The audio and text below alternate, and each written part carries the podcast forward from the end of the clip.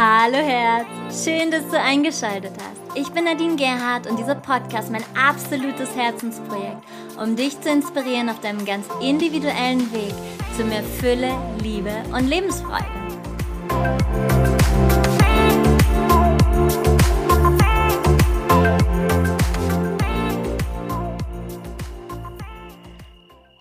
Hello Soul Family.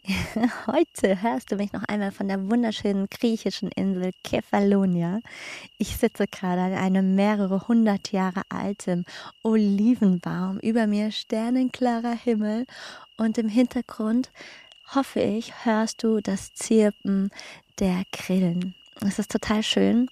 Das wirst du wahrscheinlich nicht hören, das ist zu leise, aber im Hintergrund könnte es sein, dass du sogar noch das Meer hörst. Und ja, es ist ähm, so, so, so magisch hier.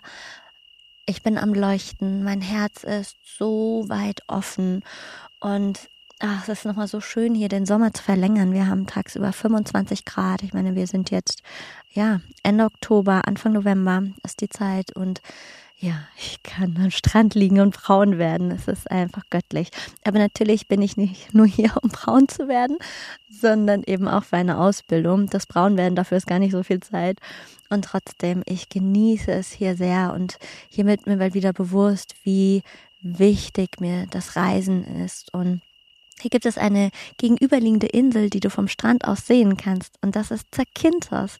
Und ähm, da ist schon ein Retreat geplant gewesen, was ja aus den aktuellen Gründen nicht stattfinden konnte. Und es wird zukünftig auf jeden Fall dort noch in dieser neuen Retreat-Location, die wir haben, ein ganz tolles Retreat geben. Und ja, es ist meine absolute Berufung, an den schönsten Kraftorten dieser Welt in einer geschützten Gruppe Gemeinschaft gemeinsam tief zu tauchen.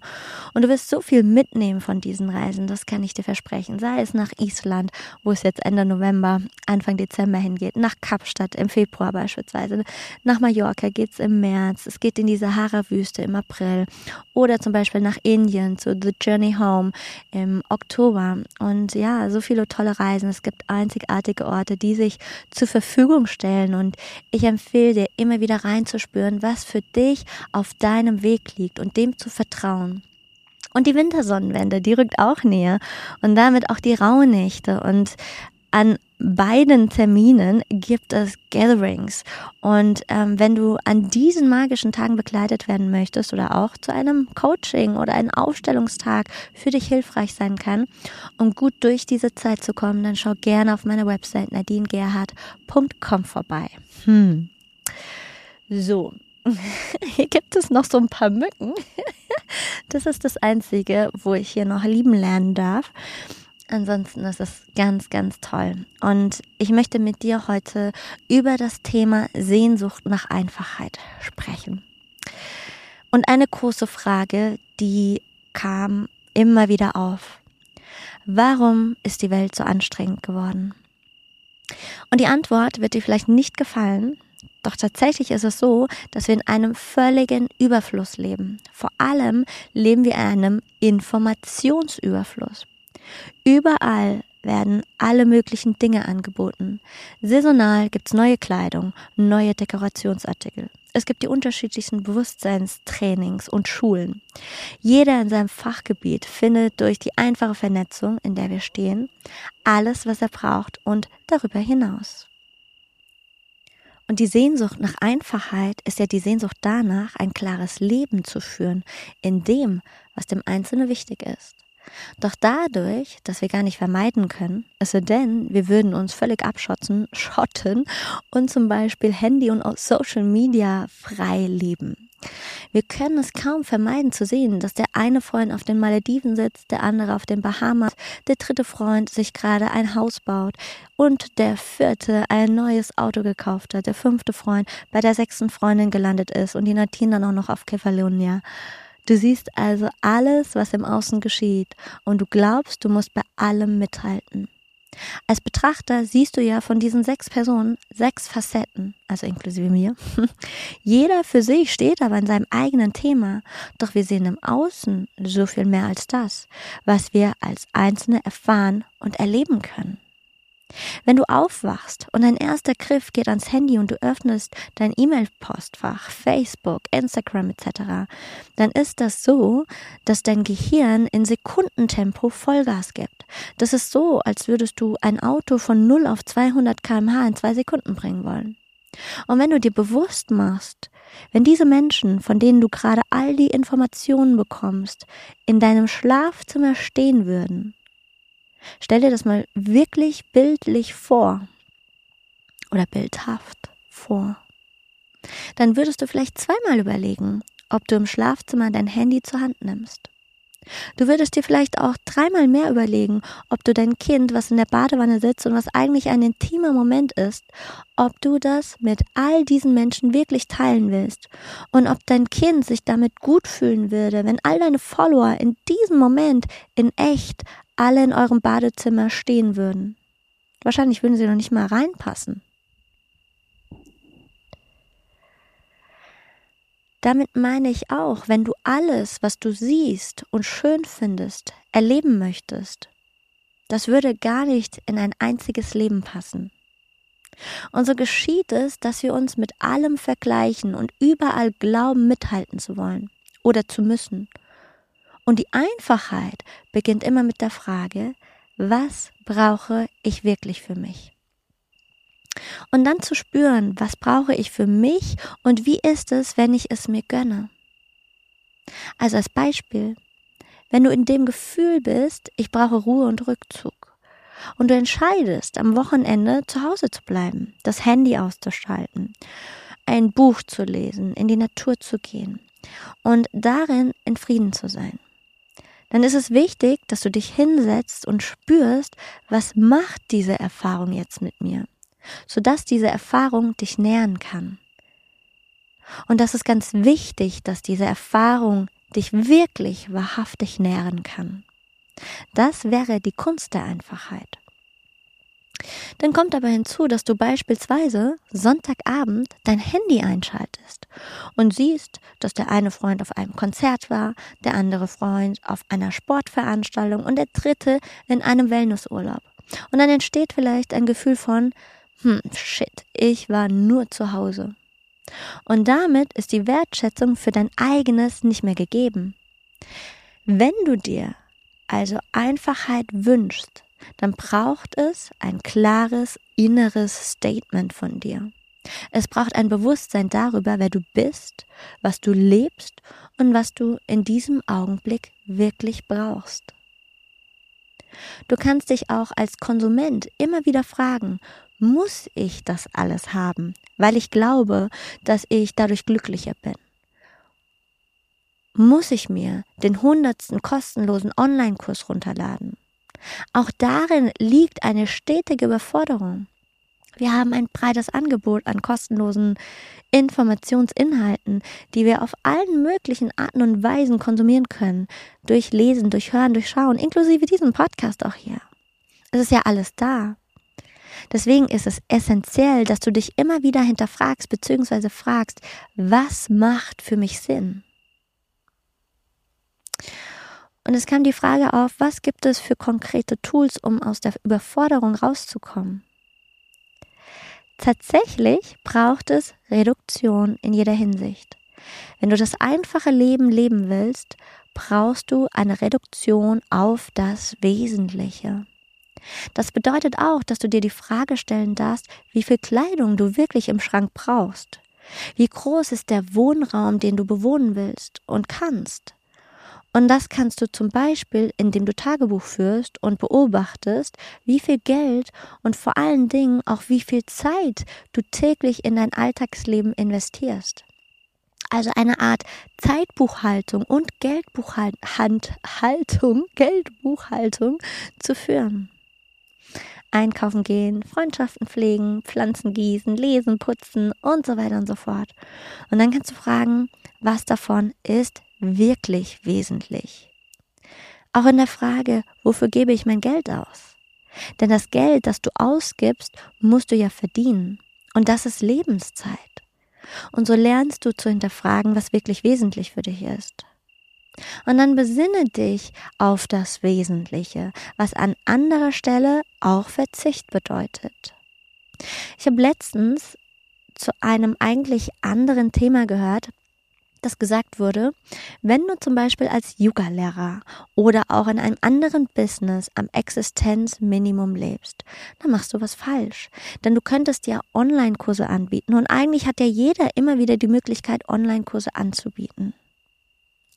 Und wenn ich so etwas höre, dann schüttelt es mich. Denn wo liegt hier der Fokus? Auf dem Geld. Vielleicht gibt es Menschen, denen macht es überhaupt keine Freude, online präsent zu sein. Denn nicht für jeden ist das was und diese Behauptung ist Utopie. In meinen Augen ist es nicht die Aufgabe und es liegt in der Natur der Sache begründet, dass es nicht funktioniert. Als Beispiel, so viele Menschen werden doch gerade Yogalehrer und dann bieten sie der Leidenschaft und vor allem des Geldes willen irgendwann Workshops und Yogalehrerausbildung an. Denn zum Beispiel ähm, Yoga-Schulen, ja, Yoga-Studios, wenn die normalermeisten damit in diese Yogalehrerausbildung anbieten. Und wenn du online so viel Geld verdienen möchtest, dann musst du dementsprechend hochpreisig sein, wenn du wirklich Millionen verdienen willst. Und dann ist hier doch die Frage, bei so viel Angebot auf dem Markt, wie viele Schüler sind wirklich gewillt, diese Teacher Trainings zu besuchen? Macht es Sinn, alle Berufe auf online zu übertragen? Definitiv nicht. Und warum kommt mir dieses Thema bei die Sehnsucht nach Einfachheit? Wir streben so viel immer wieder nach mehr und mehr und mehr. Und Fakt ist aber auch, Wachstum ist irgendwann begrenzt, Wandlung nicht. Und darin geht es doch nicht um die Frage, wie viel Millionen muss ich besitzen, sondern es sollte doch vielmehr um die Frage gehen, wie kann ich ein gefülltes, ein erfüllendes Leben führen? Und was brauche ich dafür? Da sind wir wieder bei der Einfachheit. Denn je mehr du hast, umso mehr Aufmerksamkeit und Energie brauchen all die Dinge. Also für was brauchst du denn so viele Millionen? Also wie viel ist denn wirklich notwendig und wie viel ist nicht nur für den Einzelnen, sondern auch für die Gemeinschaft notwendig? Und wenn du dies herausfindest, dann findest du auch heraus, wie viel Geld es braucht, um ein gutes Leben für dich zu führen oder führen zu können. Und dir folgt jetzt ein ganz wichtiger Satz.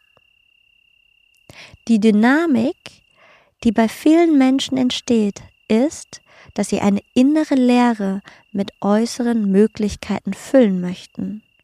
Und dadurch gibt es diese Gier nach immer mehr, die vermeintlich zu einer Erfüllung führt dann muss es das teure Haus sein, das teure Auto, die teuren Schuhe, die teure Reise sein. Und all das muss finanziert werden. Also braucht es immer ein noch mehr an Geld. Doch dies ist nicht Erfüllung.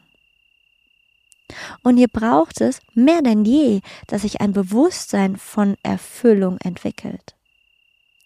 Und wie erfüllend wäre es, wenn wir wohlwollend miteinander sein können und üben würden, gemeinsam ein Bewusstsein für Liebe zu kultivieren.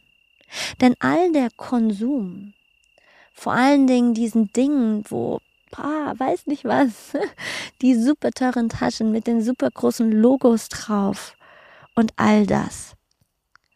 Wer braucht das? Vor allen Dingen das Ego. Und warum?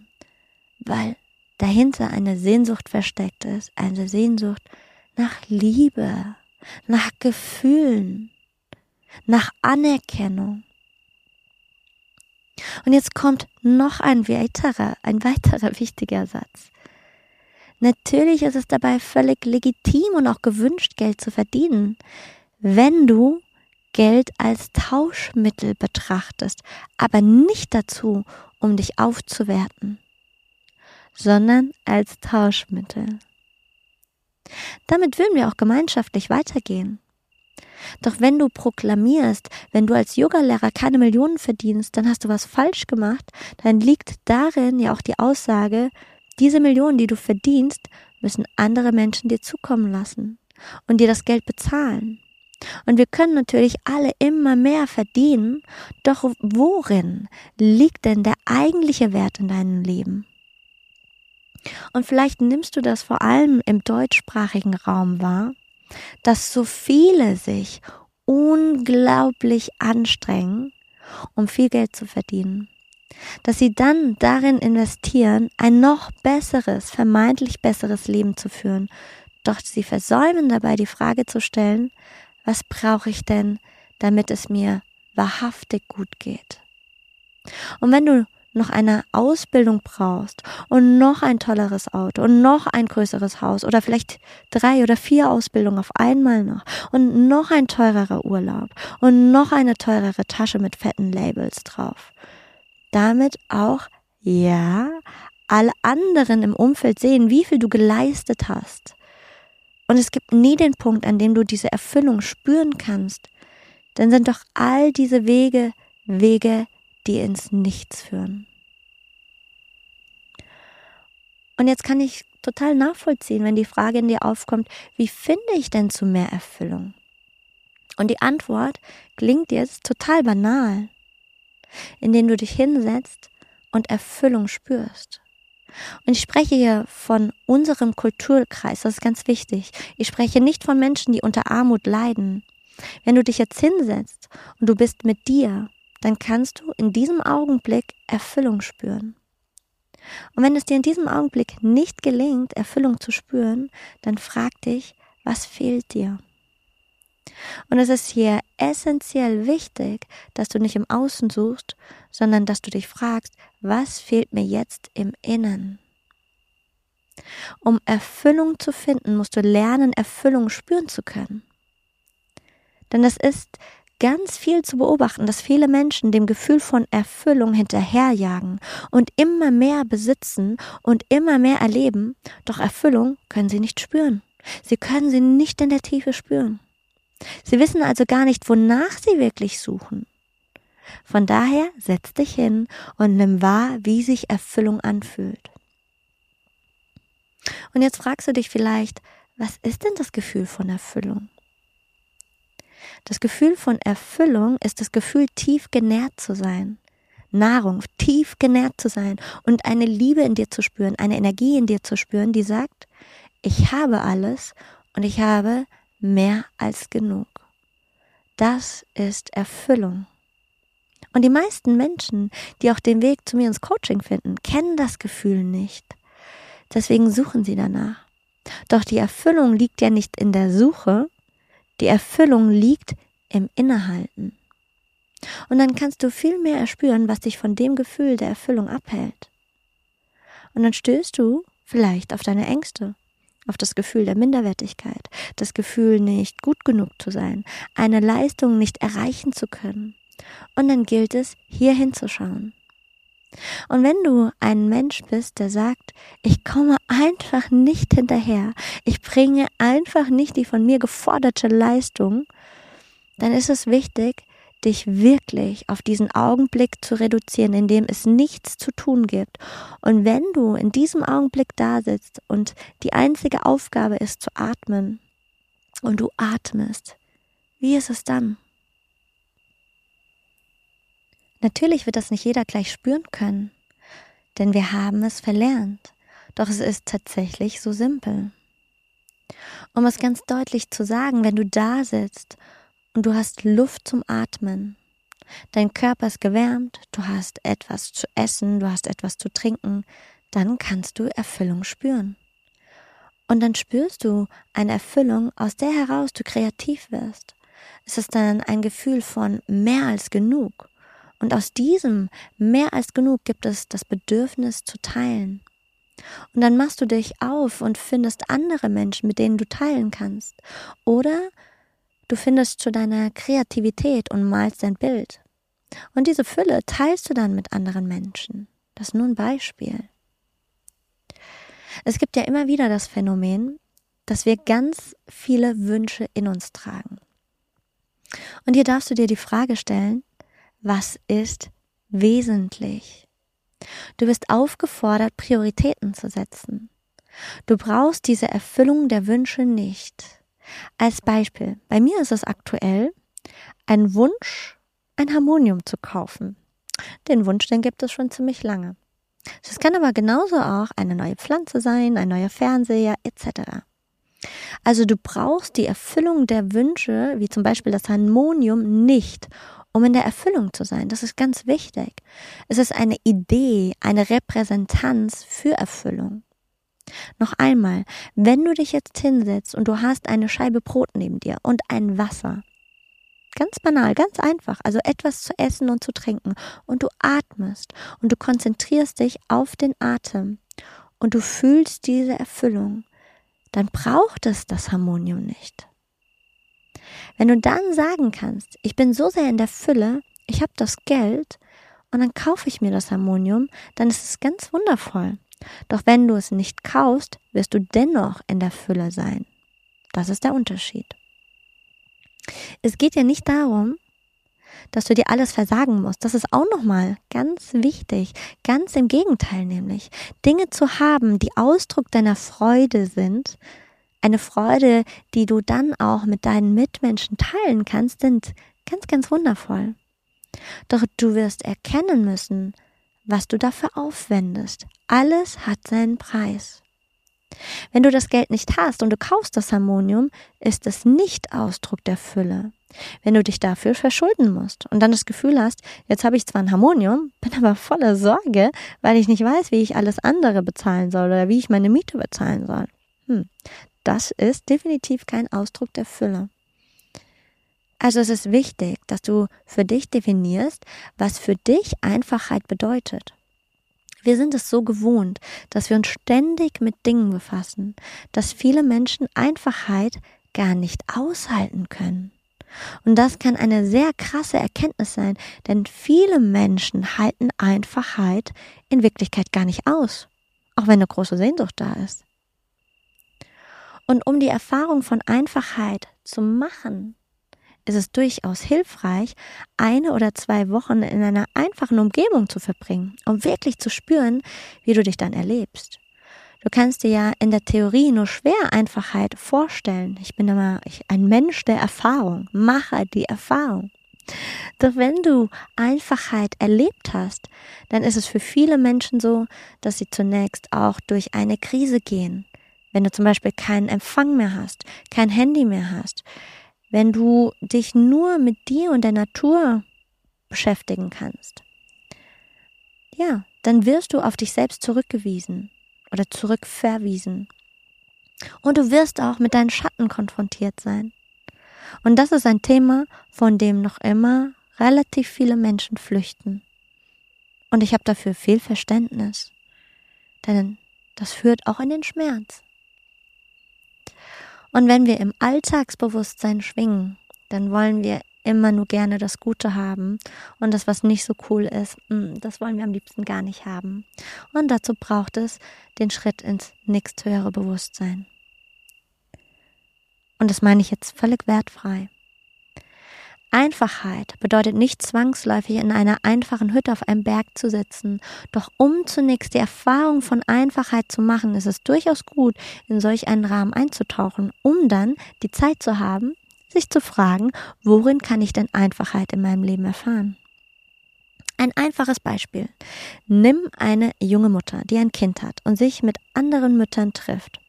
Alleine schon hier beginnt es aufwendig zu werden, weil ihr dann zum Beispiel versucht, euch gegenseitig zu sagen, was euer Kind schon alles hat, was es schon alles kann, welche Nahrung für das Kind gut ist und dann versucht ihr euch gegenseitig zu bekochen oder ihr backt etwas für die Frauengruppe.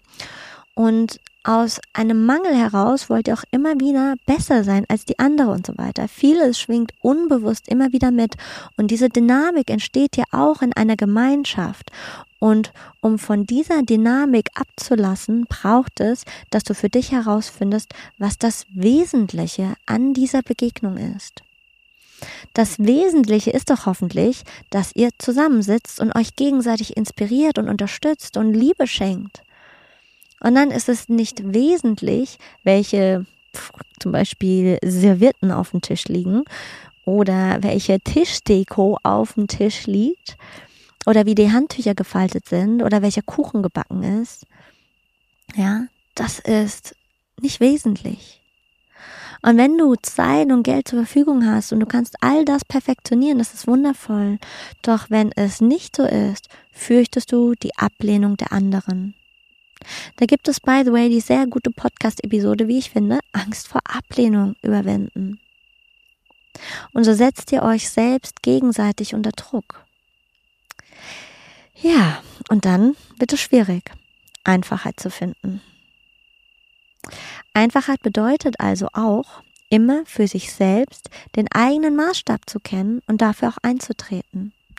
Wenn du dann entscheidest, du lädst deine Freundin ein und du hattest keine Zeit, einen Kuchen zu backen zum Beispiel, doch du hast Tee und du hast Wasser da, was du anbieten kannst, und dann zu sagen, ich habe mich für diesen Nachmittag hier nicht gestresst und ich bin froh, dass wir trotzdem miteinander Zeit verbringen und ja, uns einfach genießen. Und ich habe noch ein paar Kekse.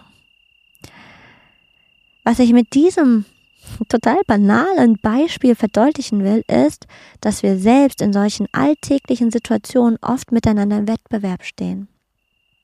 Und wenn wir glauben, wenn wir nicht das Gleiche bieten oder anbieten wie ein anderer, dann sind wir weniger wert. Und da endet die Einfachheit. Und daraus leitet sich auch ab, wie wesentlich es ist, wie wir miteinander umgehen. Wenn du dann als Gast die andere abwertest und du innerlich denkst oder vielleicht auch aussprichst, jetzt hat meine beste Freundin noch nicht mal einen Kuchen gebacken und dich beschwerst sozusagen, trägst du dazu bei, dass der Wettbewerb weiterhin geschürt wird. Wenn du aber an dieser Stelle sagen kannst, wie wohltuend das ist, dass du dazu stehst, dass du keine Zeit zum Kuchenbacken hattest und wir uns trotzdem bei dir treffen können, gibt es mir auch den Mut, mich selbst an anderer Stelle nicht unter Druck zu setzen. Dann schafft ihr ein Feld, in dem Einfachheit wieder leichter wird.